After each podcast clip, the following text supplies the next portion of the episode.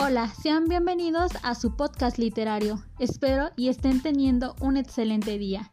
Les saluda Vanessa Liliana González Ledesma, estudiante de la Escuela Normal Superior Oficial de Guanajuato, de la licenciatura en Enseñanza y Aprendizaje del Español en Educación Secundaria. Esta actividad corresponde a la asignatura de Literatura Universal.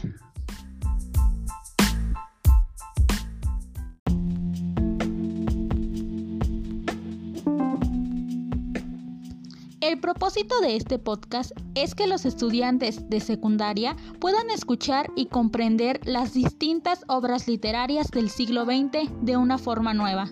Esta estrategia da un cambio de ritmo que ayuda a mantener la atención del alumno y entrena su capacidad de escucha. Además, facilita la conversación que da el contexto al conocimiento y lo afianza. Una actividad que sin duda ayuda a la transformación y el aprendizaje.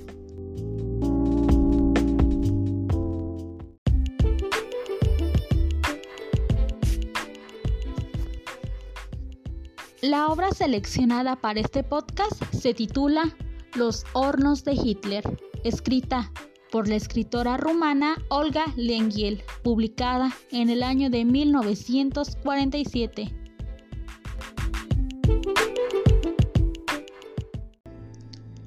Me permito presentarles quién soy. Mi nombre es Olga Lengiel. Nací en Rumania en la década de 1920 Vivo con mi familia en Cluj, la capital de Transilvania. No tengo ni idea de cómo iniciar, pues los rumores de las atrocidades de los alemanes han estado llegando constantemente a nuestro hospital. Hace días vino un colega. Dice que los nazis están matando a millones de inocentes, que a las mujeres las violan, a las personas enfermas las matan. ¿Y saben qué es lo peor? Que lo están haciendo por medio de engaños. Estoy asustada por mi familia. Solo queda estar alerta.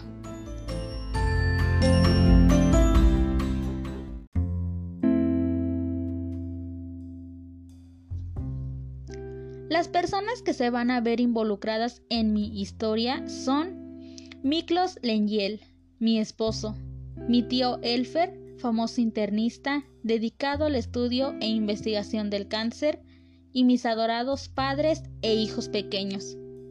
Y por no mencionar a las personas presentes durante mi horrible estadía en los campos de concentración. Irka, jefa de la famosísima Barraca 26.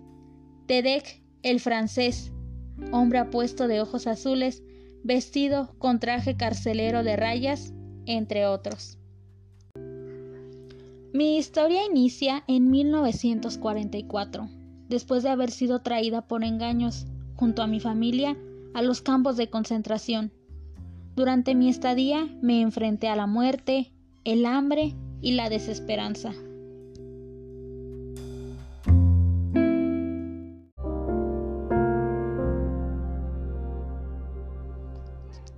Un poco de mi historia en 100 palabras, parte 1. Mi primer acercamiento con la muerte fue la siguiente. Nos visitó el doctor S.M. Cociné un platillo de la ciudad de Seget, un pescado con verduras sazonadas y una salsa a base de pimentón. Riquísimo. Pensé que les agradaría. Al servir el platillo pareciera que le dio un ataque. No quería hablar del incidente hasta que nos comentó que cuando estaba al mando de un grupo de húngaros los obligaron a desnudarse a orillas del río e ingresar dentro de él ametrallaron contra ellos quitándoles la vida. Después de eso, los pescadores, al abrir el pescado, encontraban moléculas del cuerpo humano y en ocasiones hasta miembros de pedazos de bebé. Esa fue la razón de su parálisis al ver al pez. Interesante, ¿verdad?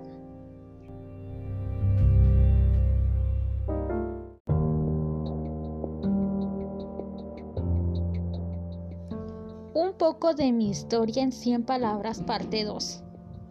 Nuestro final cada vez está más cerca.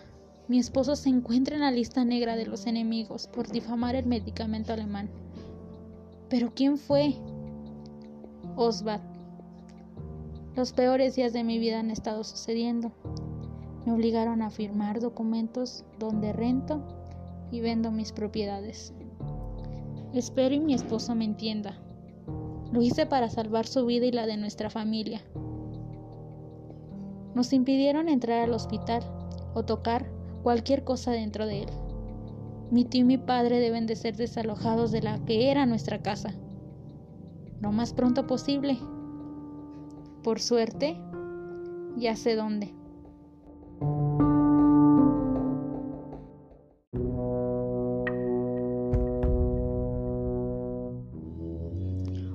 Poco de mi historia en 100 palabras, parte 3. El día de hoy murió mi padrino en la clínica del profesor Agnal. Me da rabia. No estuvimos con él en sus últimos días. ¿Saben algo? Ya no puedo más con este dolor.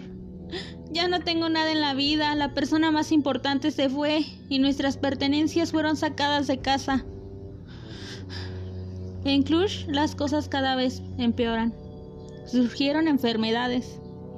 Mi esposo fue asignado a un área para atender a los pacientes enfermos, pero eso no me basta. Estoy pensando en dos soluciones. Irnos a la frontera de Rumania clandestinamente o buscar algún escondite. O tal vez tres. Quedarnos a esperar resignados nuestro destino.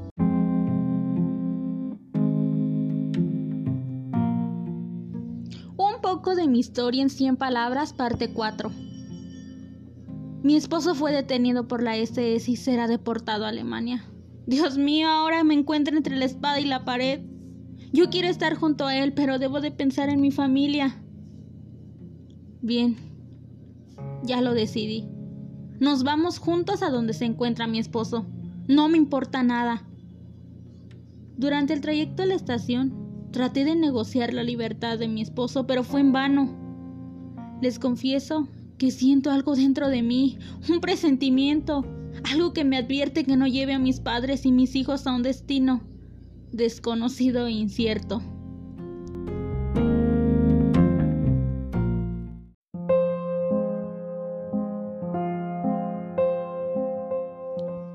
Un poco de mi historia en 100 palabras, parte 5. Les platico que estando en la estación de ferrocarril, nos echaron a un vagón. Donde estábamos 96 personas, embutidas casi aplastados por el equipaje. El tren seguía adelante, rumbo desconocido. Solo Dios sabía desde dónde venían los primeros contingentes de aquel tren. Al tercer día, ya había muchos enfermos. Al segundo día, uno de los comerciantes principales de Cluj padeció un ataque de corazón. Lamentablemente murió Pasó de todo, riñas, convivencia entre cadáveres, intentos de suicidio, etc. Los guardias solo nos veían con esa sonrisa burlona y llenas de perversidad. Al séptimo día, el vagón de la muerte se detuvo. ¿Pero dónde?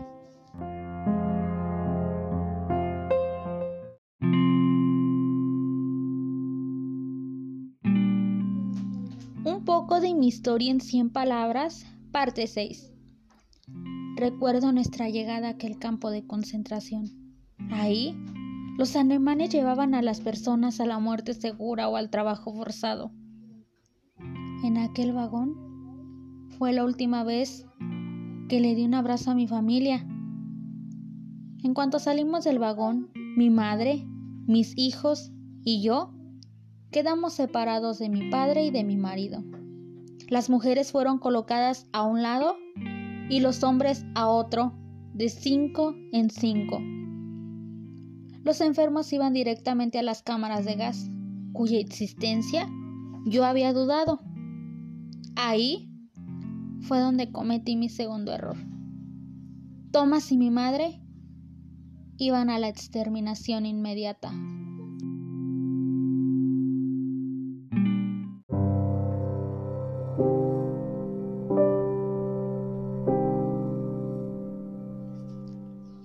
poco de mi historia en 100 palabras, parte 7. Era principios de mayo. Esa brisa fresca nos traía un olor peculiar y dulzón. muy parecido a la carne cuando se quema. Al pasar la primera puerta, nos desnudaron. Exámenes orales, rectales y vaginales son los que aún más recuerdo. Nos cortaron el cabello de inmediato. Ahí fue donde recibí la primera golpiza por esos malditos. El cabello humano era una de las materias primas más valiosas que necesitaba la industria alemana. Nos dieron unos trapos viejos. ¿Quién sabe por cuántas personas había pasado? De ahí nos dirigimos a la famosa Barraca 26, un hangar de maderas toscas que habían sido unidas para formar una especie de establo, donde albergaban de 1.400 a 1.500 mujeres.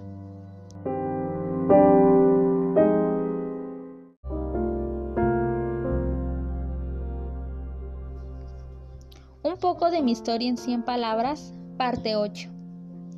Dos días después, nos dieron la primera comida. Una bebida nauseabunda extremadamente horrorosa. Pero ¿qué les diré? Ya descubrí que mi familia fue mandada a las cámaras de gas. El único sobreviviente es mi marido. Y claro, no me detuve hasta encontrarlo. Pero cuando lo vi, me asombré por lo flaco y desvestido que se encontraba. Solo fueron unos minutos, ni tiempo tuvimos de despedirnos. Conocí a un joven polaco. Creí que me otorgaría su amistad. En cambio, solo intentó tener sexo a cambio de alimento. Me negué. Después de este desaire, soy condenada a muerte nuevamente. Fui seleccionada junto a otras mujeres a la cámara de gas, pero me escapé y llegué a otra barraca.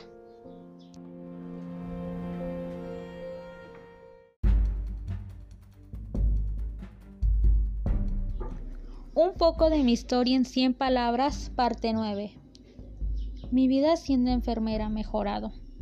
Es mejor que estar en la barraca 26. En el hospital me he encontrado un sinfín de enfermos, personas muertas en vida. Un hombre en francés me nombró encargada de la divulgación de toda información dentro del hospital.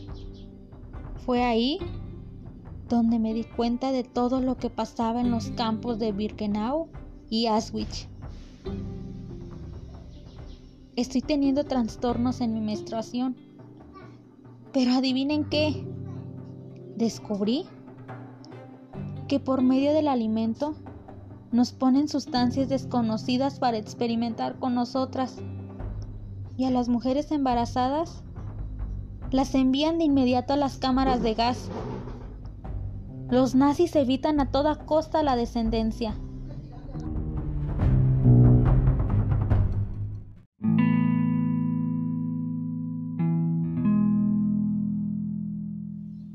Un poco de mi historia en 100 palabras, parte 10.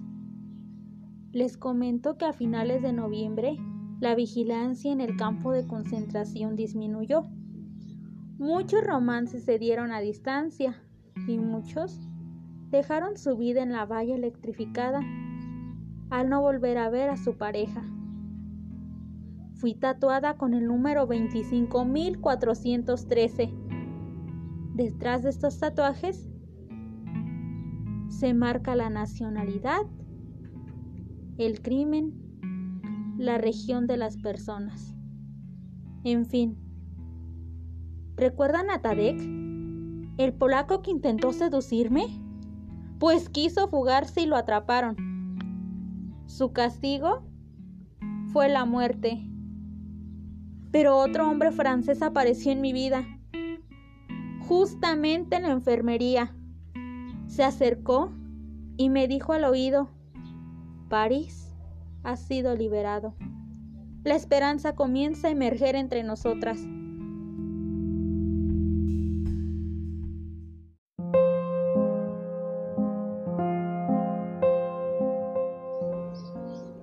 De mi historia en 100 palabras, parte 11. Nunca perdí la esperanza de volver a ver a mi marido. Después de una minuciosa búsqueda aquí con su paradero, me incrusté en el carro de la muerte. Ahí vi a mi Miklos, mi doctor. Nos dimos muchos ánimos y nos despedimos discretamente, pues yo viajaba de incógnito. Esta fue la última vez que vi a mi marido. Tiempo después, la zona fue desalojada. Me enteré que en el camino Miklos se detuvo a ayudar a una persona. Ahí, el amor de mi vida, la persona que más amé, la persona que más daba sentido a mi vida, había sido acribillado hasta perder la vida por un soldado nazi.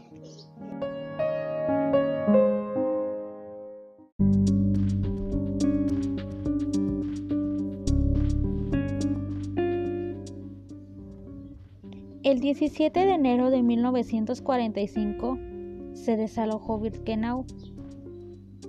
Me impresiona la rapidez en que los documentos de todos los años de tortura fueron destruidos rápidamente. A medianoche nos evacuaron con destino a Alemania. Las tropas soviéticas se encontraban cerca.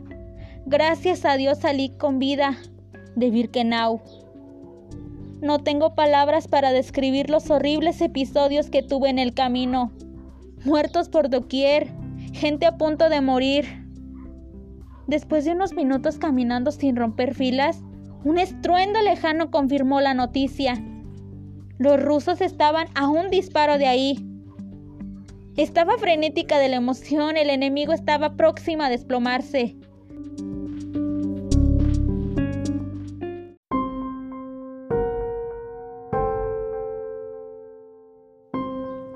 Al salir con vida de aquel horrible lugar, se me vino a la memoria aquella tarde rodeada de mis seres queridos. Pensé en mis padres, en mis hijos, en mi marido. El dolor y el remordimiento no habían abandonado por un instante en todo mi cautiverio. Me clavaron más hondamente sus garras en el corazón.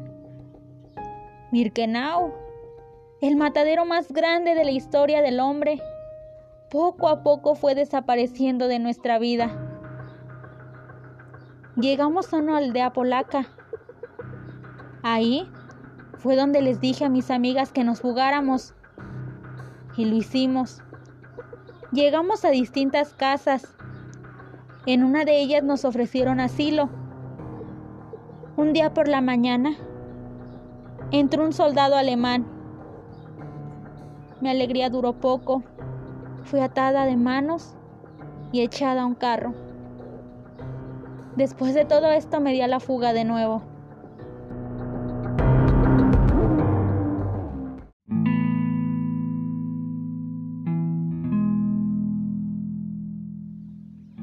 Todos estábamos seguros de que pasarían tal vez tres días más en que los rusos llegaran a la aldea donde ahora estaba escondida. Sin embargo, Aquella misma noche los rusos llegaron y tomaron el pueblo. Escuchábamos un idioma nuevo, pero nos habían obsequiado el mejor regalo que la vida puede dar, la libertad. Al mirar atrás, yo también quise olvidar, yo también anhelo la luz, el sol, la paz y la felicidad, pero no resulta tan fácil desear y desechar los recuerdos de la ajena cuando han quedado destruidas las raíces de la vida.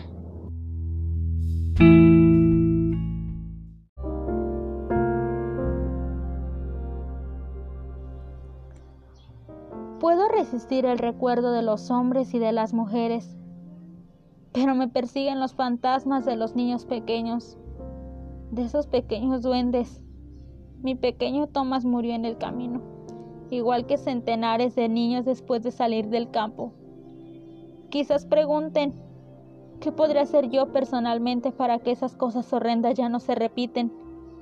Si yo soy simplemente una mujer que padeció, que perdió a su marido, a sus padres, a sus amigos. A pesar de ello,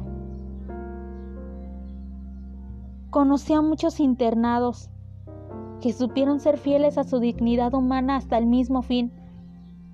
Gracias a estos pocos, no he perdido totalmente la fe en la humanidad.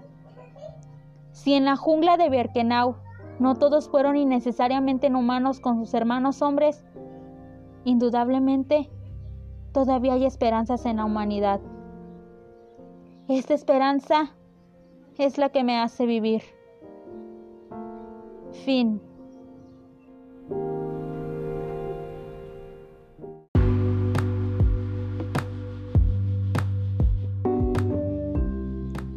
Agradezco a todos su atención a este podcast. Espero y les haya gustado. Muchas gracias.